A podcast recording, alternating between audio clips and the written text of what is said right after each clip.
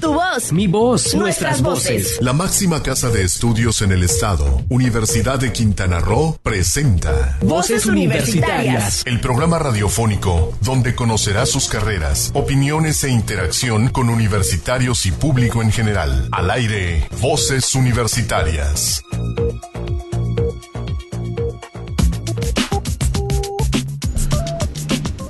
Buenas tardes. Son las 4 con un minuto hora de empezar Voces Universitarias Radio, el programa de vinculación con la comunidad quintanarroense, producido por la Universidad de Quintana Roo y Sol Comunicaciones. Ya estamos al aire, estamos muy contentos porque es una fecha especial.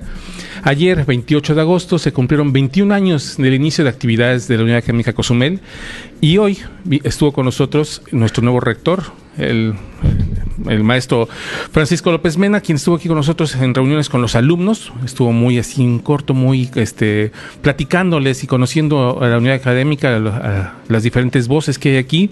Nos dio mucho gusto y que mejor en estas fechas cortamos el pastel de 20 aniversario, así que estuvimos muy contentos en estas actividades matutinas que tuvo el rector de la Universidad de Quintana Roo con nosotros. Por desgracia se tuvo que ir, se tiene que ir rápidamente, este, en unos, en unos minutos. Y no pudo estar con nosotros ni concedernos una entrevista, pero bueno, estuvimos aquí con él, estuvimos en sus actividades y esperamos presentarles un collage de lo que hizo en las próximas fechas. Bienvenidos aquí al programa, es nuestro programa número, es nuestra segunda temporada, el segundo programa de la segunda temporada del año 4, nuestro programa 118 ya, el 25 del año. Nos da mucho gusto. Esta vez le damos, andamos saludos hasta su casa a Silsa Jaimes porque no está con nosotros, estuvo, está enfermita, así que no puede estar con nosotros, pero está, ahí le deseamos pronto, pronta recuperación. Y para hablar del 21 aniversario, de cómo han sido estos años a lo largo de la historia de la Unidad Académica Cozumel, tengo aquí a una, a una persona que me da mucho gusto presentarles, porque es casi fundadora de la universidad, días más, días menos por ahí, pero es una persona que desde el principio ha estado en la administración, viendo quiénes son los que llegan, consiguiendo algunas cosas, insumos al principio, este, una persona que de verdad ha vivido muy de cerca el desarrollo de estos 21 años de la Unidad Académica Cozumel. Ella es Diana Vivas Rivero, quien le doy la bienvenida. Muchísimas gracias, Diana. Hola Héctor, muchas gracias, muchas gracias. Gracias por invitarme. No, gracias por aceptar la invitación porque generalmente traemos a los docentes, traemos a los alumnos, traemos a los deportistas, a los profesores, pero rara vez tenemos al profesor, al personal administrativo que pues ha estado al, está a cargo también de muchas actividades importantes en la Universidad de Quintana Roo y en este caso tú que pues prácticamente al principio fuiste la administradora de todo lo que pasaba en la universidad, una universidad que estaba en construcción todavía. Así que a ti te tocaron esas épocas. ¿Qué te recuerdas más de esa época tú? Bueno, eh, todos son recuerdos muy gratos, eh, muy románticos, por así decirle, pero lo que más recuerdo era el aislamiento que vivíamos. Era, era la, la última construcción que existía, no había colonias alrededor, no había, bueno, no había ni una tienda. O sea, si querías agua, la que tenías que llevar de tu casa pero además desde la 65, que es la, eh, ¿cómo se llama? 8 la 8 de octubre, hacia la UCRO no había una calle pavimentada como tal, estaban empezando eh, las calles de terracería. Exacto. Sí, ya estaban trazadas con el ancho que tiene ahorita, pero era camino blanco, o sea, y solo era -huh. un carril, por cierto. O sí, sea, exactamente. Eh, y un carril llegaba nada más hasta lo que es la Universidad Partenón hasta y de ahí a era. Era, pues ahora sí que con tu machete para, para, llegar. Esa es la parte que más recuerdo, el aislamiento hacia la población, ¿no? Estábamos completamente aislados, pero al mismo tiempo estábamos en un lugar totalmente diferente, como si fuera un Cozumel diferente. Eh, había fauna, se nos eh, habían creo que todavía quedan, pero ya se han replegado más hacia, hacia adentro de, lo que es la selva, pero eh, convivimos con eh, cochinitos de monte, incluso en una ocasión hubo un tigrillo, eh, serpientes, iguanas que siguen saliendo ahí en, el, en la Plaza de la Bandera, ¿no? Pero sí era un mundo completamente diferente. Esa es la parte que más recuerdo de esa época. Hay muchos recuerdos más, ¿no? Prácticamente se trabajaba de día diurno porque no había electricidad. Bueno, había un solo, recuerdo un solo faro ahí. Bueno, eh, solo había un edificio de, de, aulas y entonces desde el estacionamiento hasta el edificio de aulas había una sola luminaria. Ajá. Y sí, efectivamente trabajábamos hasta las 5 o 6 de la tarde porque ya no era posible. De, además no teníamos internet, eh, no teníamos líneas telefónicas, eh, entonces realmente cumplíamos con las labores administrativas. Y saliendo a las 5 yo me iba, yo venía para el centro, a la civilización, a recoger fax, teníamos un buzón de faxes en el Calling Station. Podemos decirlo Podemos porque decir porque ya no existe, ya no es Gol, eh, en el Calling Station teníamos un buzón donde recibía, nos guardaban los faxes que nos enviaban de Chetumal y yo ahí iba a transmitir eh, todos los oficios o lo que necesitáramos hacia Chetumal. Y contábamos con dos eh, líneas de teléfono celular, que eso de celular pues es una medio raro porque eran de base, o sea, eran teléfonos que si no estaban todo el tiempo en su base no tenían carga. Entonces, con eso nos medio comunicábamos a Chetumal. Pero estamos hablando ya también de una etapa eh, tal vez posterior, ¿no? Del inicio, estamos hablando de marzo, ¿no? Cuando se inaugura el, el del este, el 99, cuando se inaugura el campus. Pero a ti no te tocó la parte del, del Centro Cultural Excel? No, esa parte no me toca. Yo entro el 15 de mayo del 99. Entonces, ya nada más, ya, ya estábamos en las instalaciones que tenemos ya en, nuestras eh, propias, recién inauguradas. Solo existía un edificio y el edificio emblemático que es la biblioteca estaba en cimientos. No había nada más, estaban los cimientos y bueno, la casita propia que se les construye a los albañiles para que guarden sus, sus cosas, ¿no? Y en ese primer edificio, la planta baja eran las aulas realmente y arriba es donde estaban los servicios. La planta baja, ese edificio tiene ocho aulas, cuatro abajo, cuatro arriba. La parte de abajo, las cuatro, eran las únicas cuatro aulas que teníamos donde se daba bailes caribeños, inglés, eh, todas las materias, ahí estaban.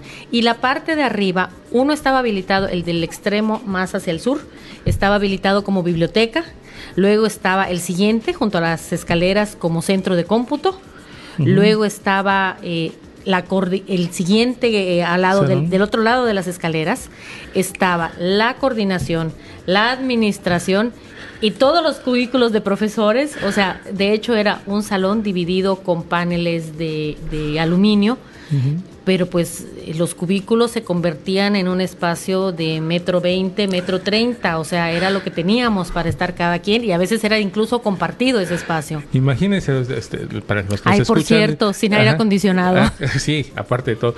Este, no más, este, imagínense un salón de clases, como una primaria, más o menos del mismo tamaño de una primaria, convertido en 18 partes, no sé cuántas partes eran, pero toda todo lo que era la vida académica y administrativa pasaba por ese salón. Porque además en ese salón, como sigue estando hasta ahorita, estaba el site de lo que algún momento, eh, de lo que iba a ser el inicio de las comunicaciones, pero ya estaba el site.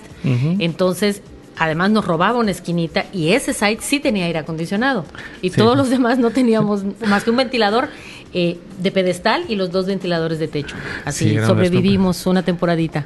Ya después se inaugura el siguiente edificio que se inaugura es la biblioteca precisamente. Se inaugura la biblioteca, entonces eh, nos pasamos, dejamos libre todo el, el edificio de aulas y nos pasamos cómputo, la administración e incluso los profesores a los cubículos de la, biblioteca, antes de la remodelación que tiene ahorita, que habían otros unos cubículos. Este, y ya nos trasladamos para allá. Ahí estuvimos, pues, como dos años, yo creo, o tres, no sé. como dos años, como dos años más o menos, porque la doctora Marilena, que era la coordinadora, sí le toca estrenar el edificio donde ahorita se alberga la coordinación. Y ese era, pues, empezó a desarrollarse casi un edificio por año, fue más o menos el boom que se tuvo. Pero la parte, yo creo que más uh, pues romántica, como dices tú, es el, la llegada de los primeros docentes de tiempo completo, los primeros profesores de asignatura, que después uh, algunos se convirtieron en profesores de tiempo completo de la universidad. Hace rato recordábamos con la, con la doctora este, Lucinda Arroyo, precisamente que ella había llegado primero como docente de, de asignatura y después fue subiendo hasta ahora ya con su doctorado como profesora a tiempo completo desde hace ya varios años, varios años. Pero esa parte también te toca pues ver cómo llegan los primeros profesores. En esa en ese entonces eran los primeros profesores que habían ganado un concurso de oposición para estar específicamente en la unidad Cozumel.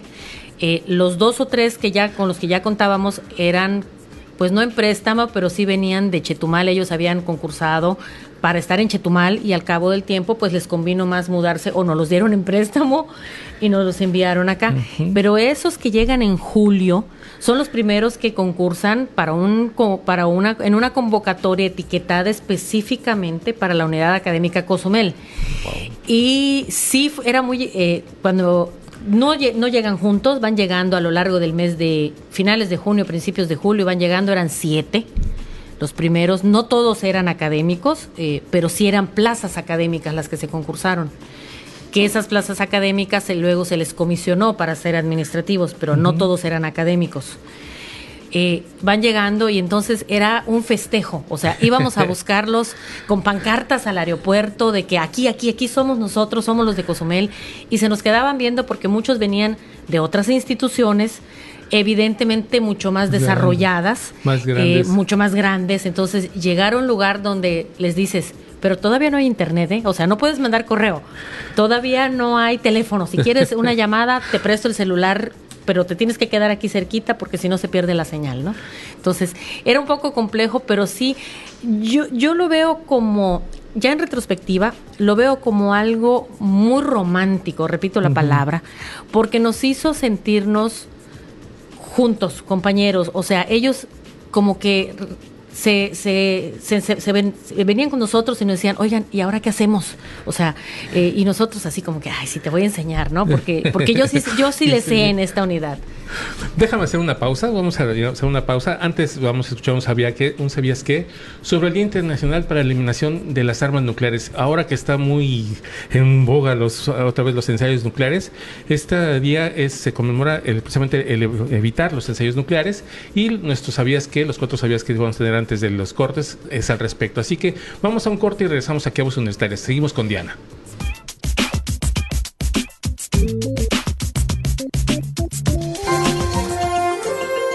¿Sabías que? Desde que los ensayos nucleares empezaron en 1945, se han ejecutado cerca de 2.000 pruebas, dejando consecuencias devastadoras para la humanidad y el medio ambiente. En los primeros años de esta práctica se prestó poca atención a sus efectos y sus peligros. Hoy, la historia nos ha demostrado la existencia de tragedias humanas y medioambientales que justifican el conmemorar este 29 de agosto, el Día Internacional contra los Ensayos Nucleares. No te despegues, en un momento estamos de vuelta en Voces Universitarias Radio. Nuestras voces en Voces Universitarias. Aquí tu voz cuenta. Panorama Universitario. Actividades y logros que marcan el rumbo de nuestra universidad. 11 profesores de la Academia de Enfermería de la Universidad de Quintana Roo obtuvieron reconocimiento de idoneidad por un periodo de cinco años por la Federación Mexicana de Colegios de Enfermería AC con lo que avalan su formación profesional y académica. El próximo 30 de agosto, en la División de Ciencias de la Salud, se entregarán estas credenciales de certificación de enfermería a los docentes que alcanzaron los estándares nacionales requeridos, destacando la maestra María Isabel Méndez Domínguez, jefa del Departamento de Enfermería, tras obtener la máxima puntuación y el primer lugar a nivel nacional en la evaluación. Así también la maestra Débora Canté Hernández y la licenciada en Enfermería Adriana Ramos Méndez. Ambas ocuparon el segundo lugar con la más alta puntuación obtenida en este examen. A través de este tipo de certificaciones, la Academia de Enfermería cumple con los criterios de formación profesional, perfil de docencia y calidad educativa que brindan a los futuros licenciados en enfermería de la Universidad de Quintana Roo.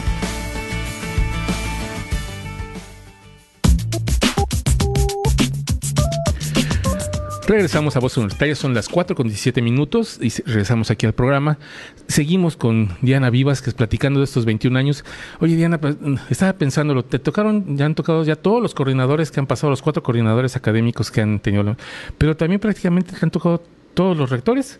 Casi Solamente los dos primeros, que duraron muy poquito, pero de ahí en fuera estuviste con el con. El Efraín Villanueva, con el doctor Francisco Rosado May, con el doctor José Luis Pech, con la maestra Elina, con el doctor Ángel Rivero, y ahora con el maestro eh, Francisco López Mena. Seis. Seis. Y aquí los cuatro coordinadores que hemos tenido en los 21 los años. Cuatro coordinadores. Bien, mira, fíjate. que aguante. pero sí decíamos esta parte romántica, ¿no? Han sido diferentes administraciones, pero siempre ha sido esta parte, una de las cosas que me llama mucho la atención de UCRO, es que el alumno en el centro, como, como se mencionó, y este, el hecho de que siempre se ha entregado crecer en lo académico.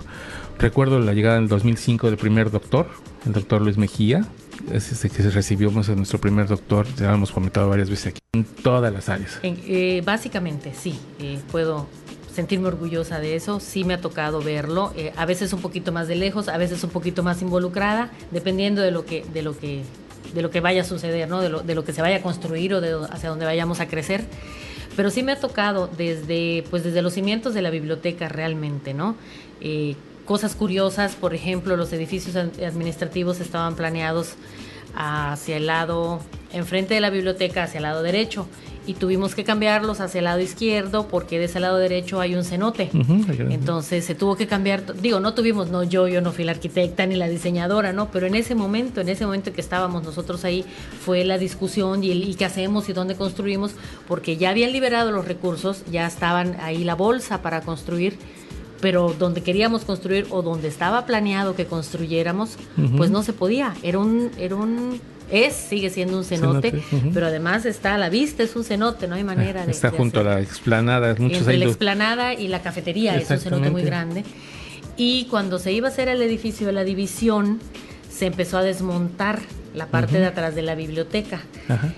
Y recuerdo que lo único que había era un arbolito. Cuando arrancan ese arbolito para poder meter los camiones y todo lo que necesitaban para empezar a construir, de donde lo arrancaron se empieza a hundir y se empieza a hacer una profundidad, que hay un socavón que no se ha destechado, pero puedo asegurar que ahí hay otro cenote. otro cenote, porque cada vez se hace más grande y se va hundiendo más, entonces deciden cambiar de nuevo el, otro edificio de la división y hacerlo unos metros más para no eh, construir sobre el cenote, que no tarda en, destecharse. Ya eso, eh, quien piense, ay, se pelaron todos los árboles. No, eh, ahí mismo también hubo una campaña después de reforestación, donde ahora hay muchos ceibos muy grandes. De hecho, arrancamos un arbolito y sembramos como 15 o 20 que todavía están ahí, los sembramos de este tamañito. Y ahorita pues ya son unos árboles jóvenes, bastante saludables y que está muy bien. Una de las cosas también que me, me agrada mucho de la universidad es que los dos lugares que tienen un nombre de una persona, que es la biblioteca y el centro de enseñanza de idiomas, los dos están dedicados a profesoras y los dos conocieron las instalaciones, conocen las instalaciones, eh, o sea, por ejemplo, el caso de la maestra Sara en vida, y pues la maestra este, eh, María Elena, pues sigue eh, estando ligada a la universidad, pero bueno, se, se retira. La otra está este, ya descansando en, sus, en su casa, rico, placentero. Pero bueno, se han hecho los, los, homenajes a los dos en vida, antes de que otra cosa pase. Recuerdo mucho la, la llegada de la, la maestra Sara ahí a la universidad, a la biblioteca, me tocó como reportero tomar la fotografía, y eso fue algo muy, muy interesante, ¿no? Y no sé si esa, esa visión también ha sido, la compartes, ¿no? De esa parte romántica de que si hacemos un homenaje a una persona, tiene que ser en vida en esa parte, ¿no? Pues es que así deberían ser todos los homenajes, ¿no? En vida para que la persona pueda sentir que realmente algo de lo que hizo se le está reconociendo. Y eso es un personaje como la maestra Sara, ¿no? Que un personaje icónico de esta isla, pero además eh, sentir que lo que hicieron está sirviendo para las nuevas generaciones y que las nuevas generaciones van a conocer cuál es el legado porque tendemos a olvidar, ¿no? O sea, tenemos una memoria de unos 20 años para atrás y ya estuvo, de ahí lo demás lo vamos, lo vamos olvidando, como que se nos llena el disco duro. Entonces, ese legado, que ella pueda, lo haya podido ver, lo haya podido disfrutar, de decir, caramba, lo que hice, pues rindió sus frutos porque hay gente que valora lo que yo hice y le está poniendo mi nombre, sobre todo una biblioteca que es un templo del saber, ahí están todo el conocimiento del mundo, ¿no? Entonces, eh, sí, fue muy, fue muy emotivo. Eh, creo que tú me enviaste la foto hace poco, lo agradezco. Eh, estuvimos ahí, éramos todavía una administración muy pequeña, entonces éramos multi, multifunciones y milusos, milusos, entonces nos tocó desde ser chofer y ser mesero y catering y todo, y eso es bonito porque conoces de cerca a las personas, eh, interactúas con las personas y, las, y, te conocen y te ven y te ubican. Yo me acuerdo también cuando se creó el primer diplomado que hubo en la unidad académica, que me tocó hacerlo, estar yo fuera y organizar algunas cosas, y tú desde adentro nos ayudaste a toda la organización de lo académico, de las ciencias administrativas, y fue algo muy interesante, pero fue nuestro, el primer diplomado para los periodistas, el primer diplomado en periodismo con la Universidad Veracruzana y la Universidad de Quintana Roo con el aval de las dos, fue muy interesante y sobre todo, esa, esa coordinación, me acuerdo mucho contigo, estar coordinando todos los, los esfuerzos que se hacían en por los maestros, porque traerlos de los en el avión, el hotel, el hospedaje, y todo eso era coordinarlo y era contigo todo el tiempo. Y es que ese diplomado, si no me falla la memoria, lo inician en Chetumal, eh, o sea, se, se gestiona en Chetumal. Chetumal era el administrador o el dueño de los recursos, pero se ubica físicamente la capacitación en Cozumel. Entonces, sí era hacer malabares entre la administración de Chetumal, de oye, el COFI, los maestros, cómo atendemos y que la gente de Chetumal pues no podía estar aquí, porque también Chetumal en ese entonces era mucho más pequeño de lo que es ahora, también muchos eran multifunciones y, recuerdo mucho al, maestro eh, José Ángel. José Ángel Modesto. Le llamamos usado, siempre nos escucha, así que estar escuchando ahí esto. Eh, y que él venía y me decía, oye, ayúdame, vamos a hacer esto, vamos a hacer. Pues sí, te ayudo, pero dime cómo, porque soy, soy yo sola y, y cómo lo hacemos. Creo, me parece que salió más o menos bien, regularmente bien. bien. fueron 18 los periodistas que se acabaron con el diplomado. Pero eh, eh, todo lo que es el gremio periodístico está muy agradecido, estaba muy agradecido, estaban muy contentos, porque además los, los capacitadores que venían era gente muy capaz. Ahora sí que capacitadores muy capaces. Entonces, pues sí, fue uno de nuestros primeros inicios en este asunto de las de, las organizaciones y bueno, ahí vamos hasta ahorita, nos seguimos.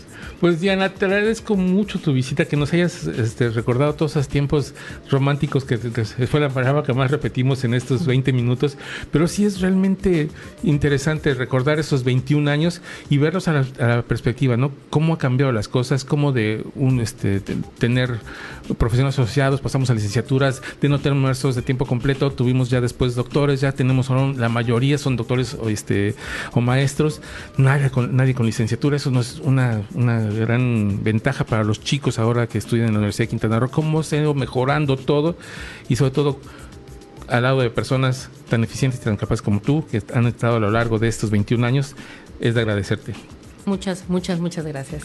Y bueno, continuamos aquí en Voces Universitarias, regresamos en un momento. ¿Sabías que... En el Día Internacional contra los Ensayos Nucleares, reitero mi llamamiento a todos los estados que aún no lo hayan hecho a firmar y ratificar el tratado. En un mundo donde las tensiones y las divisiones van en aumento, nuestra seguridad colectiva depende de ello, aseguró en su mensaje el secretario general de la ONU, Antonio Guterres. No te despegues, en un momento estamos de vuelta en Voces Universitarias Radio. Es momento de continuar escuchando tu voz, mi voz, nuestras voces en voces universitarias. Aquí tu voz cuenta.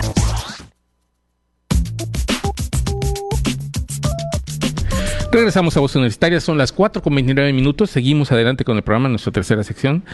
Ahorita vamos a presentarles dos secciones nuevas Habíamos prometido que íbamos a tener nuevas secciones y aquí tenemos dos ejemplos de lo que vamos a presentarles en las próximas fechas.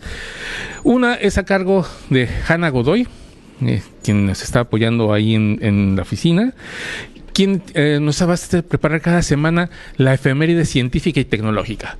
En la semana generalmente eh, suceden hechos que a veces los calendarios oficiales o los calendarios de festividades no abordan. Entonces vamos a tomar aquí a, a recordarlos.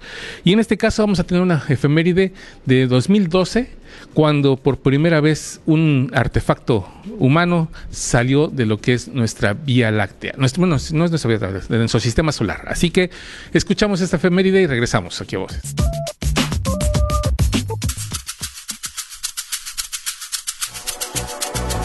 El 25 de agosto del 2012, la sonda espacial robótica Voyager 1 sobrepasó una distancia de 122 unidades astronómicas, alrededor de 19 mil millones de kilómetros, en relación al Sol, convirtiéndose en el primer objeto desarrollado por el ser humano en alcanzar el espacio interestelar. La sonda Voyager 1 rebasó los límites de nuestro sistema solar, la llamada heliosfera, que es la frontera entre el sistema solar y el espacio interestelar, llegando a la lipausa. La sonda sigue activa tras ser lanzada el 5 de septiembre septiembre de 1977 y a inicios del 2019, 42 años después de su lanzamiento. Alcanzó a alejarse del Sol a más de 140 unidades astronómicas, es decir, unos 21.100 millones 400 mil kilómetros.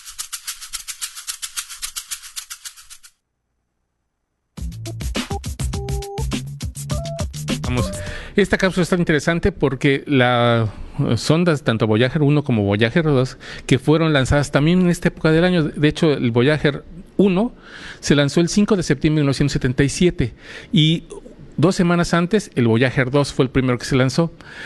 Estas sondas van en paralelo hacia, las, el, tomando como referencia el polo norte de la Tierra y están fuera del sistema solar, están siguen vigentes. Se calcula que para el año 2030 se les agotará por fin su pila nuclear. Así que es una herramienta interesante porque gracias al Voyager se ha podido conocer mucho de lo que es nuestro sistema solar y sigue vigente, sigue trabajando.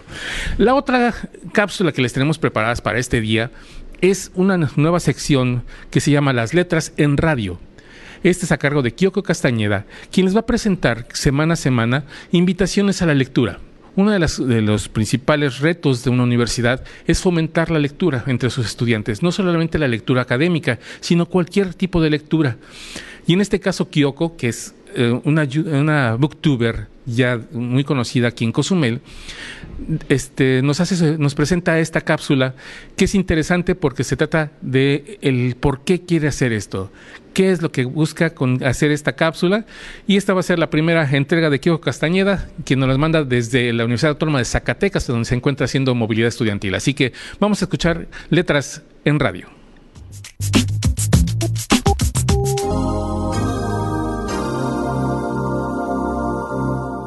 Hola, mi nombre es Kyoko Castañeda y estás escuchando Letras en Radio, la nueva sección de Voces Universitarias.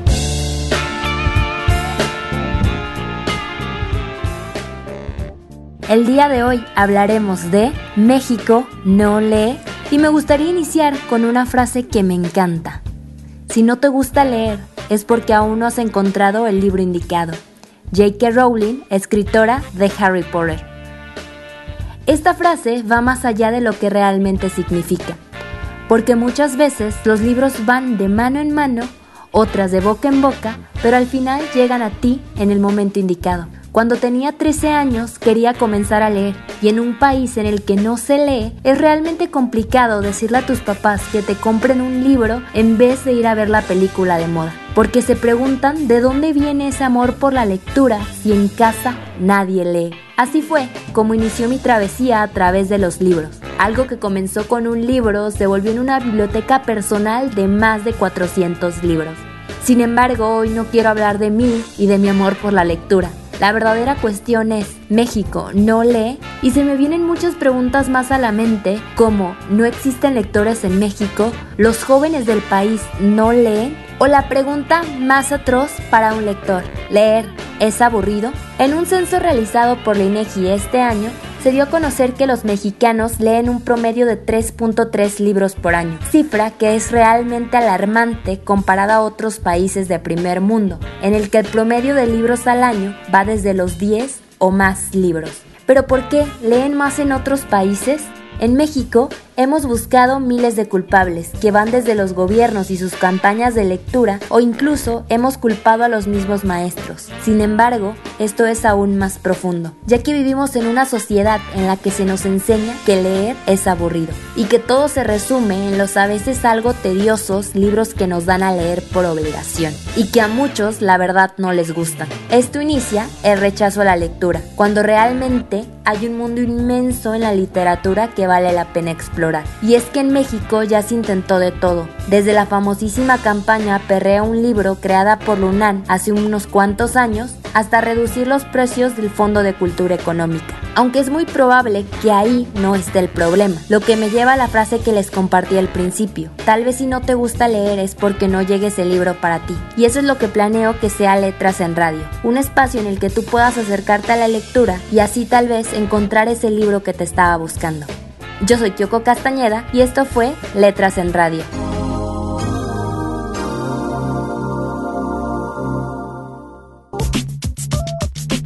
Ahí está la colaboración de Kio Castañeda, que le agradecemos muchísimo su, su participación, porque es un doble esfuerzo. Ella se encuentra fuera de la isla, no graba con nosotros, ella lo hace independientemente, nos los manda para poder presentárselos a ustedes. Así que muchísimas gracias, Cojo, por, por este esfuerzo.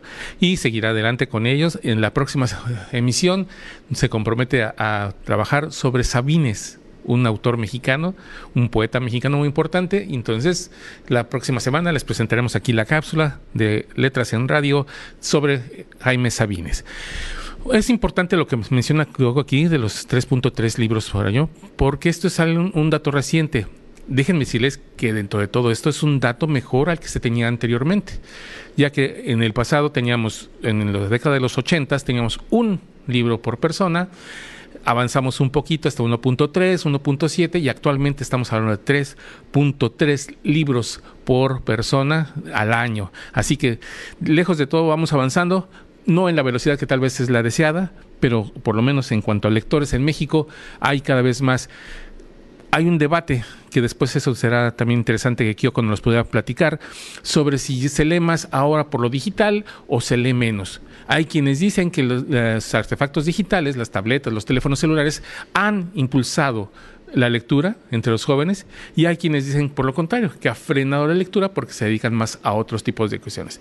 Eso es interesante también hacer el análisis y en próximas entregas también tendremos esta parte del debate. ¿Qué será? ¿Cómo será lo real? Los artefactos, se lee más en artefactos o se lee más en libro físico. Así que eso es parte de lo que vamos a presentarles aquí en Letras en Radio. Mientras vamos a ir a nuestra siguiente pausa y regresamos aquí a Voces Universitarias Radio.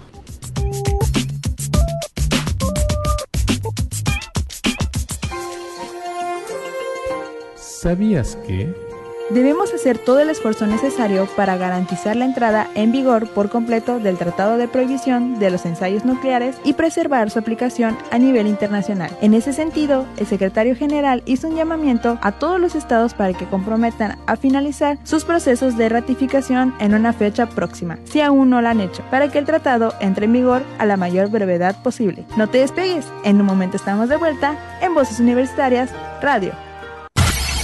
Es momento de continuar escuchando tu voz, mi voz, nuestras voces en voces universitarias. Aquí tu voz cuenta. Ahora vamos a presentarles una, cápsula, la de Ciencia en México, a, cargo de Cristina Cumul, quien nos hizo, esta vez nos preparó una, una interesante propuesta sobre si se está perdiendo o no en México el apego al paisaje. ¿Qué es esto? Bueno, Muchas veces nos casamos nosotros en nuestra comunidad porque nos gusta mucho su paisaje. Vemos el mar aquí en Cozumel, vemos muchas. Recordemos cuando se construyó el muelle eh, por este Punta Langosta, muchos reclamaron no por otra cosa, sino porque se quitaba la visión del atardecer, ese atardecer precioso de Cozumel tenía un, un, este, una panorama diferente ahora con un muelle ahí o con barcos ahí en el atardecer. Entonces esto causó controversia entre la comunidad. Esta es parte del apego, es un ejemplo del apego al paisaje. Pero ¿qué tanto se ha estado perdiendo a nivel nacional este apego? ¿Qué tanto es una problemática ya? Porque entonces estamos cambiando nuestro apego hacia otras culturas, hacia otros ambientes bueno, sobre este particular es la cápsula que nos presentó Cristina Cumul sobre ciencia en México y vamos a correrla en estos momentos.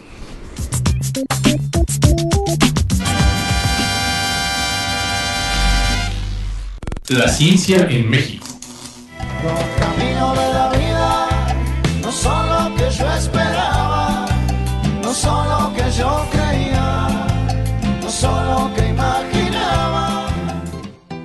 El apego al paisaje mexicano se está perdiendo, frase que hay que descomponer por conceptos y explicar desde un principio.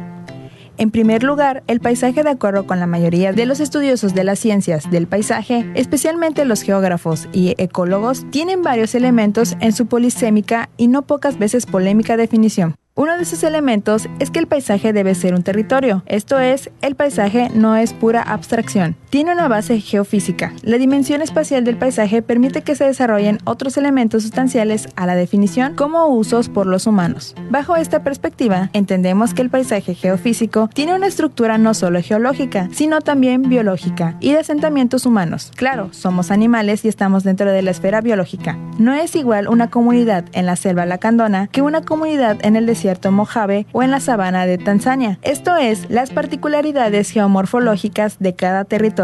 A través del tiempo, han propiciado patrones de evolución que generan distintos biomas, y las comunidades humanas que han crecido en cada bioma han creado su propio antroma, dada la disponibilidad de recursos naturales para su supervivencia y desarrollo.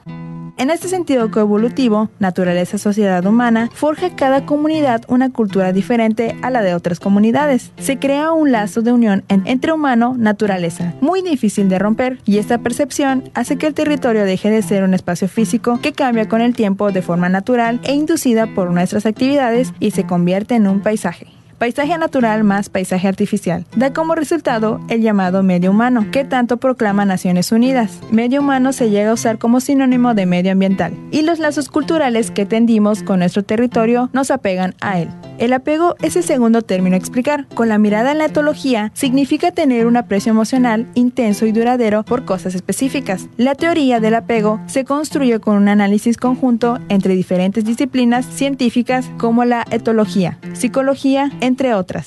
El apego es ir un paso más allá sobre el concepto tradicional de paisaje. El apego al paisaje mexicano se está perdiendo. ¿Acaso porque nos va jalando hacia lo práctico nuestra manera de apreciar el paisaje? Con esta pérdida de apego se van muchas de las tradiciones mexicanas, actividades que antes se realizaban y ahora han quedado olvidadas por ser consideradas inútiles en estos tiempos modernos, ya que la tecnología las hace mejor y en menor tiempo, aunque eso sí, con más insumos materiales y energía. La identidad local es la que al nacer nos induce nuestros viejos al valorar lo que tenemos frente a nosotros, lo que somos y lo que podemos ser si seguimos creciendo con nuestro paisaje, respetando su bioculturalidad. Por su parte, la identidad nacional es la que se nos inculca en las escuelas para sentirnos parte de una nación. ¿Quién es entonces el propietario del territorio? ¿Los pueblos originarios o la nación mexicana? ¿Cómo exigir apego a los pueblos indígenas actuales si el discurso es ambiguo y los programas gubernamentales para fomentar la unidad nacional no son conciliantes con las diferentes culturas, sino reduccionistas? Con información del artículo El apego al paisaje en México, entre la paradoja de la contradicción y la ecofrénesis del doctor Pedro Gutiérrez Yurrita, en la revista Serendipia, para Voces Universitarias Radio, Cristina Cumul.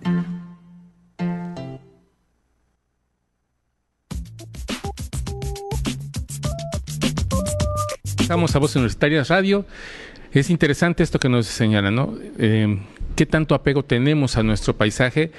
Y si no tenemos ese apego, no ponemos en, ponemos en riesgo también lo ecológico, también ponemos en, riesgo nuestra cultura, muchos factores, tanto etológicos, es decir, cómo viven los seres en su ambiente, y también en lo ecológico, en lo ambiental. Así que interesante lo, que nos plantea este doctor. El doctor este, es un doctor del Politécnico Nacional que escribe para esta revista Serendipia, que es este muy interesante. Se la recomiendo, busquen en internet. Es una de estudios solamente científicos y cómo la ciencia no se puede aplicar en nuestro, medio ambiente. Entonces, y es una revista 100% mexicana, así que se la recomiendo totalmente. Está en el internet, búsquenla, revista Serendipia, y así está eh, registrada.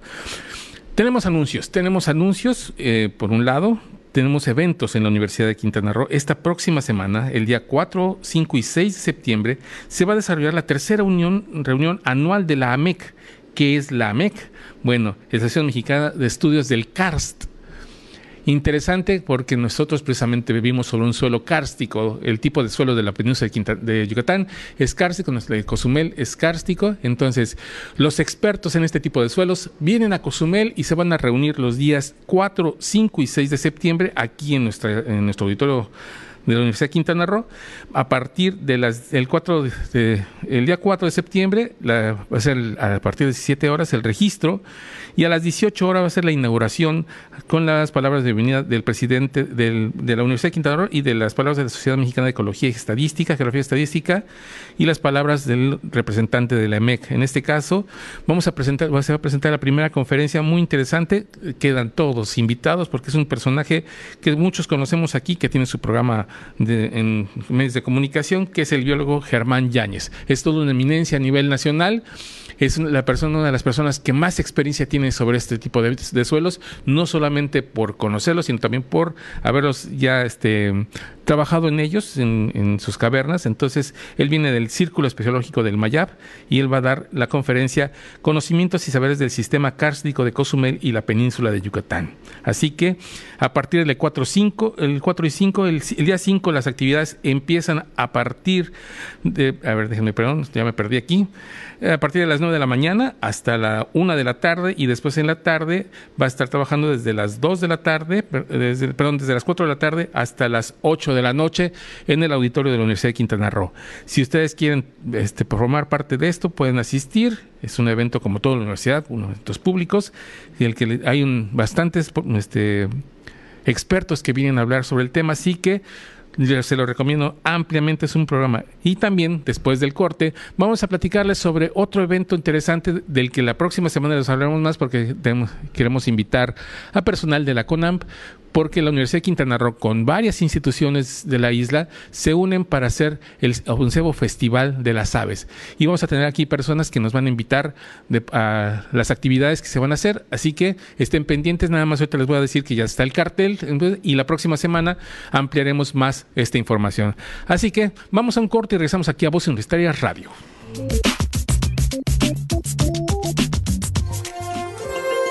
¿Sabías que... Como antecedente, el 2 de diciembre de 2009, la Asamblea General aprobó por unanimidad la resolución 6435, en donde se declara el 29 de agosto como el Día Internacional contra los Ensayos Nucleares, la resolución, que fue propuesta por la República de Kazajstán, apoyada por otros países, que propuso el cierre del polígono de ensayos nucleares de Semipalanstin, la cual ocurrió ese mismo día de agosto en 1991. No te despegues, en un momento estamos de vuelta en Voces Universitarias Radio. Es momento de continuar escuchando tu voz, mi voz, nuestras voces en voces universitarias. Aquí tu voz cuenta. Regresamos a Voz Universitaria Radio y ahora tenemos un enlace telefónico hasta la Unidad Académica de Chetumal con nuestro compañero conductor de Voz Universitaria Radio en Chetumal y también de Voces Universitarias Televisión, Heriberto López. Heriberto, ¿qué tal? Muy buenas tardes, ¿cómo estás? ¿Qué tal, mi estimado Héctor Zacarías? Muchísimas felicidades de acá desde la Unidad de Hermana Académica Chetumal para nuestra segunda, ahora sí, nuestro segundo hermanito, nuestro segundo campus, la Unidad Académica Cozumel por este 21 aniversario. He estado escuchándote a quienes han tenido ahí, a, la maestra eh, Viva Rivero, eh, quien estuvo comentando de los inicios, de toda esa muy bonita armonía cuando empieza uno un nuevo proyecto y sobre todo la unidad académica Cozumel, cómo fue creciendo con la apertura, con dónde estar a, las lejanías de esa muy bonita y bella isla de Cozumel, estimado Héctor. Gracias, Heriberto, gracias por sus felicitaciones. Y efectivamente, fíjate que es un parece este lejano esos 21 años, pero pues es algo que nos hace crecer mucho como institución primeramente, porque fue como tú dices el segundo campus, el primero fuera de la capital del estado. Hasta después, hace 10 años, empezó en Playa del Carmen y apenas hace 4 años en Cancún, así que nos tocó ser el primer hermanito menor. Conocían la unidad académica Cozumel en esos momentos de movilidad nacional y bueno, pues realizar con ellos ciertas experiencias de, viaje y sobre todo, pues eh, te digo, me siento parte también de, compartir con ustedes este festejo, ya que hace algunos años ya, también creo que como unos 10 años, pues trabajamos de manera coordinada para darle la bienvenida a los jóvenes que venían a la movilidad nacional junto contigo, mi estimado Héctor, con Leonel, con quien, bueno, obviamente no, ya no están ahí, con Joaquín Calzada, pero bueno, realmente siempre el, trabajo coordinado y académico entre las unidades y de el trabajo de coordinación entre Chetumal y Cozumel. Pues siempre es muy bonito tener estos eh, lazos de amistad que nos unen por siempre, mi estimado Héctor. Y realmente felicitarlos de nueva cuenta a toda la, a toda la Unidad Académica de Cozumel, a los cozumeleños también por tener este campus ahí en la isla y que se sientan muy contentos de que la Universidad de Quintana Roo tenga presencia y en primera instancia en la zona norte con ustedes en primera instancia. Así es, Heriberto, te agradecemos muchísimo y también te recuerdo mucho esas también esas salidas contigo, lo fraterno que siempre ha sido nuestra relación.